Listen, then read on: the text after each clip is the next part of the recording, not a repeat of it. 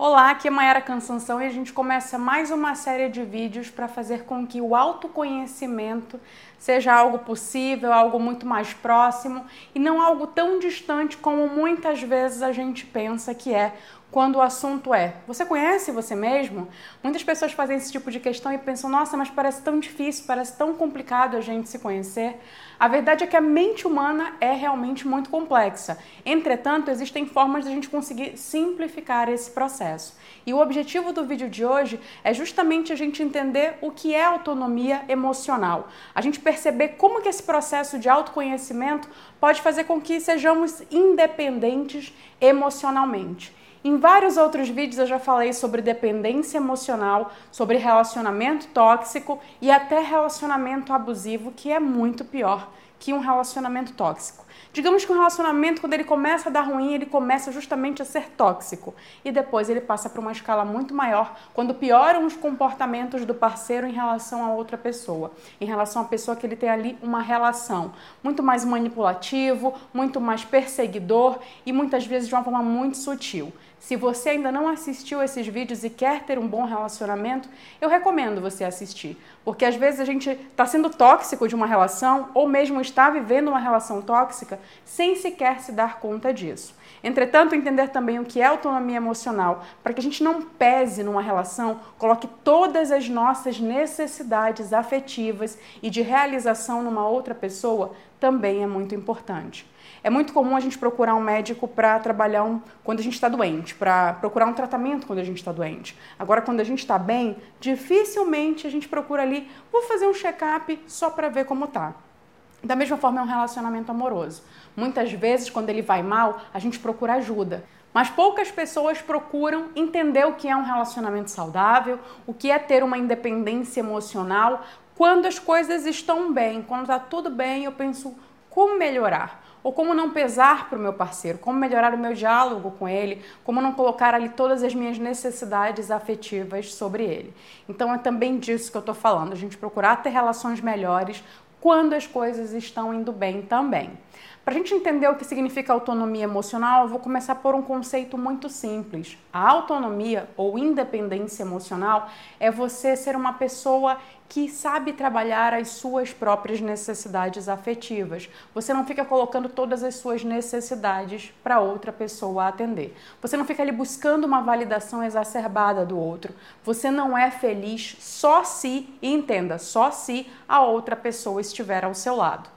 Uma pessoa que tem independência emocional, ela pode querer um relacionamento, ela pode desejar estar com outra pessoa, mas ela não necessita disso para ficar bem, para ficar feliz.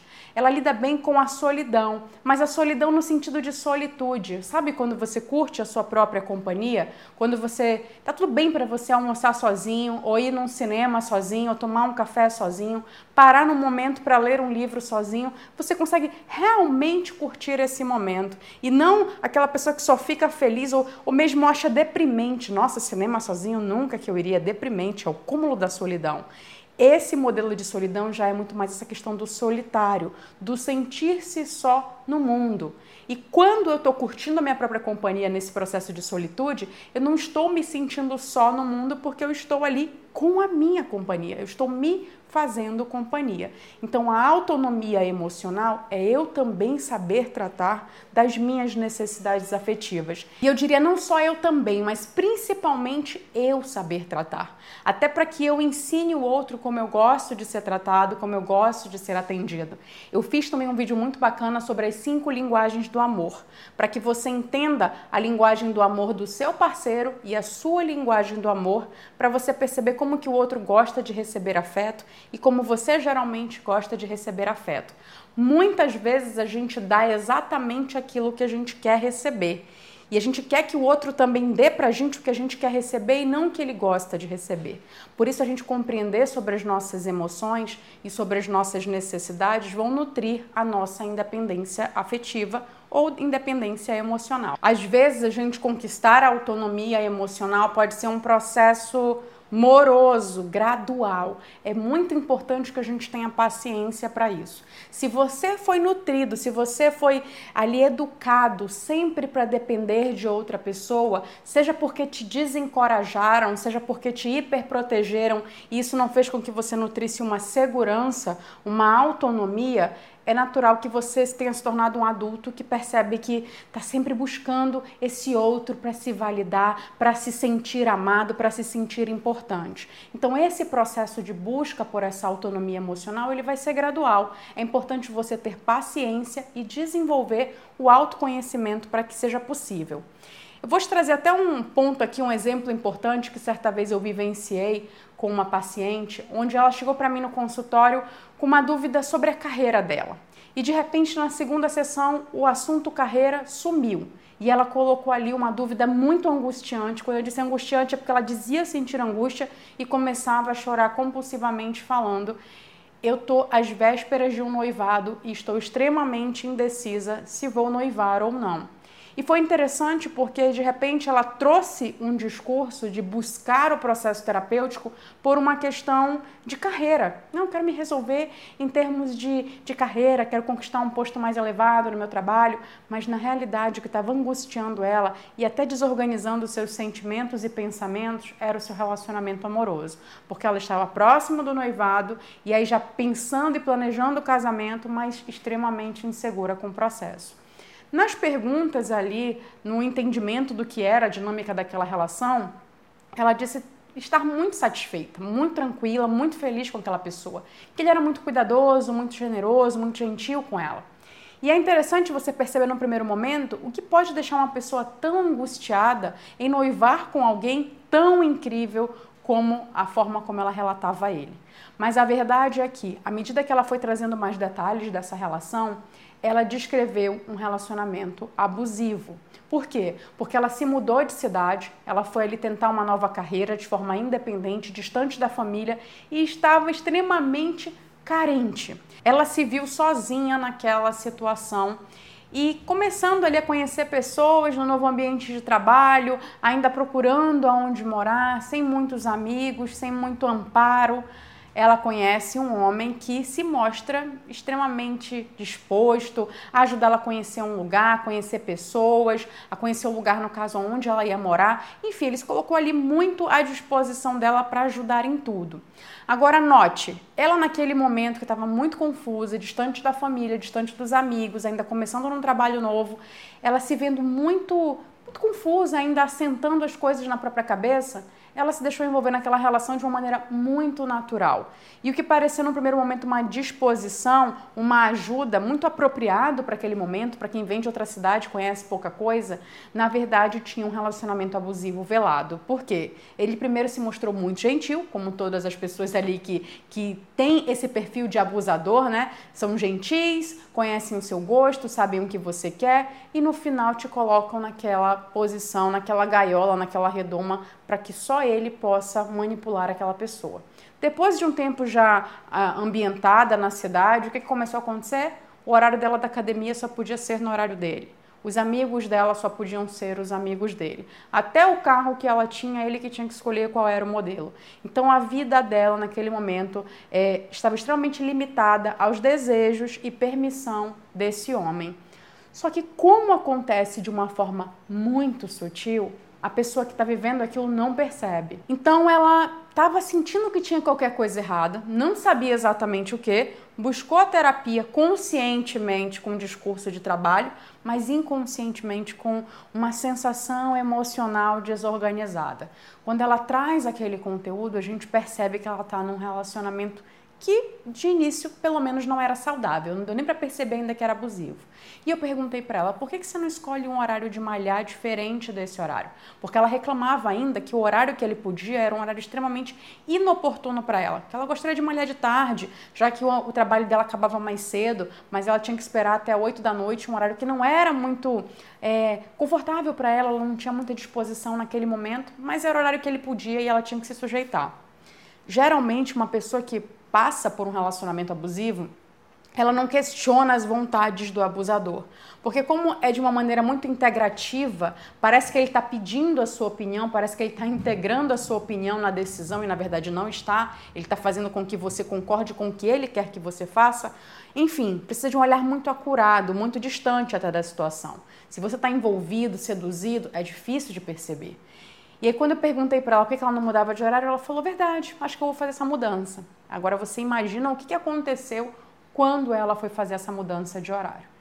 Foram cerca de três semanas ali de discussão. Você está pensando em me trair, deve ter outra pessoa malhando nesse horário. Enfim, ela foi acusada de uma série de situações que não tinham precedente, porque era uma pessoa tranquila, trabalho para casa, os amigos dela, todos eram os amigos dele. Enfim, não tinha precedente para aquela situação. Ela não dava motivo para gerar insegurança no parceiro. Ele era uma pessoa insegura. Note que no primeiro momento você pode acusar esse homem, dizer: Nossa, que homem terrível, nossa, como é que ela se submeteu, como é que ela se sujeitou a passar por isso. Ah, e tem um ponto interessante também. Ela começou a emprestar dinheiro para ele e o dinheiro não voltava, não no prazo combinado, na verdade, nunca no prazo combinado. Então, até financeiramente, ela estava se tornando refém dessa relação. E ela mesma estava cavando ali um processo de dependência até para reaver o seu dinheiro. Com o tempo que ela foi percebendo a situação que ela estava, ela entendeu por que ela estava tão desconfortável com a possibilidade desse noivado. E aí você que acusou num primeiro momento esse homem por ser tão perverso, pare e pense por um momento. E essa mulher? Será que ela tinha autonomia emocional?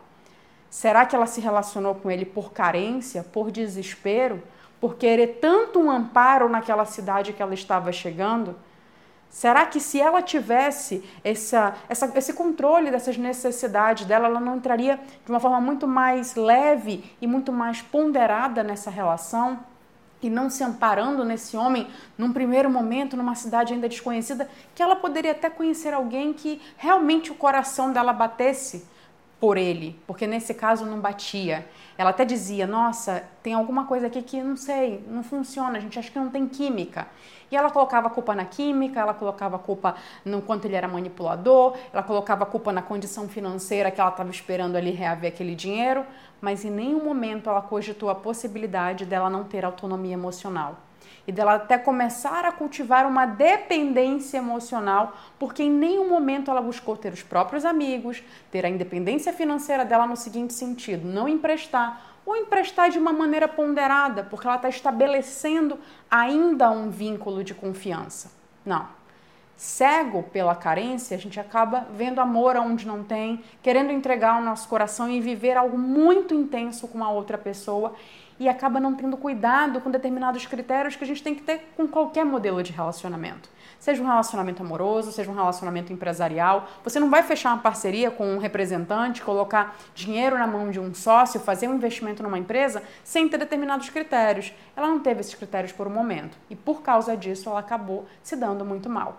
Qual foi o trabalho que a gente teve que fazer juntas, em conjunto? Primeiro, de despertar, de resgatar essa autonomia emocional. A gente resgata uma autonomia quando ela já existiu. A gente cria e desenvolve ela quando a pessoa nunca teve. Quando ela olha para trás e percebe o quê? Padrão. Um padrão de relacionamentos sempre ali para ter uma âncora emocional. Nossa, eu preciso de um porto seguro. O outro é sempre o meu porto seguro. Eu não me relaciono porque eu desejo. Eu me, eu me relaciono porque eu necessito, eu preciso ter alguém. É uma posição realmente muito mais desesperadora. Quando você é uma pessoa que tem autonomia emocional, você consegue lidar muito melhor com as suas vulnerabilidades. Todos nós, em algum momento da nossa vida, vamos ficar vulneráveis. E quando você está carente, por exemplo, é um momento que você pode ficar mais vulnerável. Quando você tem um problema no trabalho, você pode ficar mais vulnerável. Dependendo da dificuldade que você estiver vivendo na sua vida, você vai ficar mais vulnerável. E até no momento onde você se pega apaixonado por alguém, você fica mais vulnerável também porque você fica meio que rendido nas suas emoções, nos seus sentimentos. Entretanto, essa vulnerabilidade ela precisa ser comedida, ela precisa ser temporária. Uma pessoa que vive vulnerável, que vive instável, que vive passiva diante das situações, isso não é saudável. Alimenta inclusive o neuroticismo, que são o que? Os pensamentos negativos. A pessoa vai nutrindo um, uma percepção negativa sobre ela mesma, sobre as suas possibilidades sobre poder enfrentar a vida, sobre poder falar o que ela pensa para o outro, tudo critérios e atitudes opostas à independência emocional. Quem tem dependência emocional vai ter momentos de instabilidade, de vulnerabilidade, de passividade, mas são momentos e nada mais do que isso.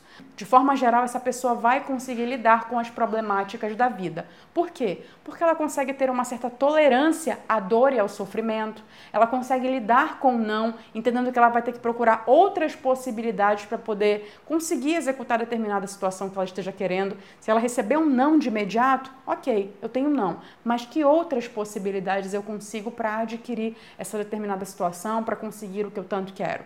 E não para e se desespera e fala: nossa, minha vida acabou porque eu recebi um não. Então ela lida melhor. Inclusive, esse lidar bem com o não, lidar bem com o sofrimento, que não quer dizer desejar o sofrimento, ficar feliz com o sofrimento. Aí a gente vai ter um critério muito mais masoquista. Mas conseguir lidar com o sofrimento é, inclusive, uma característica de quem tem maturidade emocional, de quem entende que o sofrimento vai fazer parte da vida. Então, vamos entender como desenvolver a autonomia emocional de uma maneira muito mais passo a passo. Eu quero falar aqui com você de três princípios chaves que uma pessoa que tem autonomia emocional deve desenvolver e deve possuir. O primeiro princípio é a exploração ou risco responsável, que é o que? A exploração ela está exatamente ligada ao que a palavra quer dizer. Explorar novas situações, viajar, conhecer novas pessoas, mergulhar num bom livro, mergulhar num conteúdo intelectual diferente. E quando a gente fala de risco responsável, é fazer todo esse processo de ousadia e de busca por viver a vida de uma maneira responsável, onde eu entendo que eu não devo infringir os meus limites e nem infringir os limites da outra pessoa também. A exploração acaba fazendo com que você abra a mente, com que você flexibilize a forma de viver a vida, com que você lide muito melhor com a mudança e dessa forma desenvolver um dos pilares da maturidade emocional, que é exatamente o da resistência à dor e ao sofrimento. Qual que é a relação entre a exploração e o risco responsável com a tolerância à dor e ao sofrimento? Imagina, você que se joga para a vida, para viver a vida, para experimentar coisas novas, quais são as chances de uma pessoa que se arrisca mais para viver com ousadia quebrar a cara do que uma que fica ali muito mais quietinha no seu canto, não se envolve, não busca novas amizades, não viaja, não se coloca em situações de perrengue. É muito mais fácil uma pessoa que vive a vida, que explora a vida, lidar com situações adversas e por isso acaba ali fortalecendo a musculatura da dor e do sofrimento do que aquela pessoa que se resguarda, que não vive ou que vive numa bolha ali hiperprotegida. Inclusive, essa pessoa que vive muito mais hiperprotegida vai ter mais dificuldade em ter autoconfiança. Por quê? A autoconfiança vem do você fazer, do você treinar, do você errar, do você ajustar o erro, você justamente construir esse processo de excelência que implica em aprender, errar, treinar. Enfim, a gente tem um vídeo só sobre autoconfiança no canal. Mas é interessante a gente perceber que a autoconfiança também vai ter relação direta com o pilar da resistência à dor e ao sofrimento. Por quê? Quando a gente começa a desenvolver uma coisa nova, o que a gente percebe nessa busca dessa exploração? A gente percebe que a gente vai quebrar a cara no primeiro momento que no primeiro momento a gente não vai conseguir fazer bem feito, que a gente não vai conseguir fazer do jeito ideal, até do jeito que a gente gostaria. E a gente se frustra com quem? Com a pessoa que a gente mais se frustra a vida inteira e que menos deveria. Porque a gente fica ali naquele processo interno de autodepreciação, autopunição, martírio, que é quem? Você mesmo. É você olhar para você e dizer: Nossa, eu não faço nada direito, eu nunca vou conseguir ser como a fulana. E aí você ainda vai fazer o quê? Stalkear pessoas que estão no nível muito maior que o seu, para você confirmar que você não vale nada, que você não vai conseguir, que você está muito aquém da necessidade do mercado ou da sua própria necessidade. Mas é nesse momento de frustração que você olha e fala: Eu não estou aonde eu gostaria, que você para e fala: Ok, já entendi, já me puni, já me xinguei. O que, que eu vou fazer para chegar mais perto de onde eu quero estar. O que, que eu vou fazer então para ser essa pessoa que eu estou almejando ser, que eu ainda não sou, mas que busco me tornar? E aí, ao invés de você ficar ruminando pensamentos negativos, se maldizendo, você vai ali criar estratégias. Estratégias simples de ajuste básico. Pelo menos uma coisinha para melhorar, outra coisinha. De repente, um mês, dois meses, três meses, um ano você olha e fala: nossa, olha a qualidade do que eu fazia um ano atrás e olha a qualidade do que eu faço agora. Mas isso se deu por quê? Porque você se permitiu buscar, você se permitiu explorar coisas novas. Para você trabalhar e desenvolver o princípio da autonomia, você pode aproveitar mais os momentos com você mesmo, tanto para se cuidar, quanto para ler um livro, quanto para curtir a sua própria companhia, quanto para meditar, por exemplo. A meditação é um processo intrapessoal, de dentro para fora. Se você nunca meditou, recomendo primeiro que você aprenda como meditar, para não ser um processo angustiante ansioso. É uma forma muito interessante também de você trabalhar a sua autonomia, porque você vai se entender muito mais por dentro e conseguir lidar muito melhor com a solidão. Já no princípio do sentido da vida, você pode, por exemplo, exercitar o questionamento socrático, que são questões mesmo pessoais, onde a gente não tem só aquelas, né, para onde vou, de onde vim, quem sou, mas questões realmente que a princípio você pode não ter uma resposta específica, conclusiva, mas se questionar e ter conversas muito mais filosóficas pode ser um processo interessante. Se envolver também com ações beneficentes que beneficiam outras pessoas, grupos solidários, também pode desenvolver o teu alimento espiritual. E também se envolver numa religião, que é uma forma, né, se envolver não essa é uma palavra interessante que eu até me corrijo. Se comprometer com uma religião. Uma que faça sentido para você e que ali você possa trabalhar a sua espiritualidade. Quando eu me corrijo nesse se envolver e se comprometer, é que hoje nós vemos pessoas envolvidas demais e pouco comprometidas, que estão em todos os lugares, mas não estão em lugar nenhum. Então, o compromisso que você faz com o seu alimento espiritual, com você mesmo, com a exploração da sua vida, com a sua autonomia emocional, é muito importante para que se torne um processo possível. Para que você não seja uma pessoa que só se envolve com as suas metas, até faz ali, dá uma olhada, mas não se compromete com elas. Quando a gente fala de compromisso, a gente fala também de marcar a data, de reservar um tempo. Então, se você quer desenvolver a sua autonomia emocional, e eu já te passei aqui três princípios, reserva um momento Marca uma data para você começar e você perceber o quanto pode ser gostoso você estar com pessoas quando você quer estar com pessoas e não porque você está ali desesperado, precisando de companhia. Se envolver com uma pessoa porque você passou a gostar daquela pessoa e quer ter um vínculo com ela, quer ter um relacionamento amoroso com ela e não porque você está extremamente carente querendo qualquer um. É muito importante você estar tá bem por dentro para você ter boas relações aqui fora. Eu espero que esse vídeo tenha te ajudado, que você agora compreenda mais o que é autonomia emocional. Lembra de se inscrever no canal e deixa aqui teu comentário o que, que você achou desse conteúdo para a gente poder conversar mais a respeito e até produzir aí novos conteúdos que sejam interessantes para você em outro momento. A gente se vê no próximo vídeo e até mais.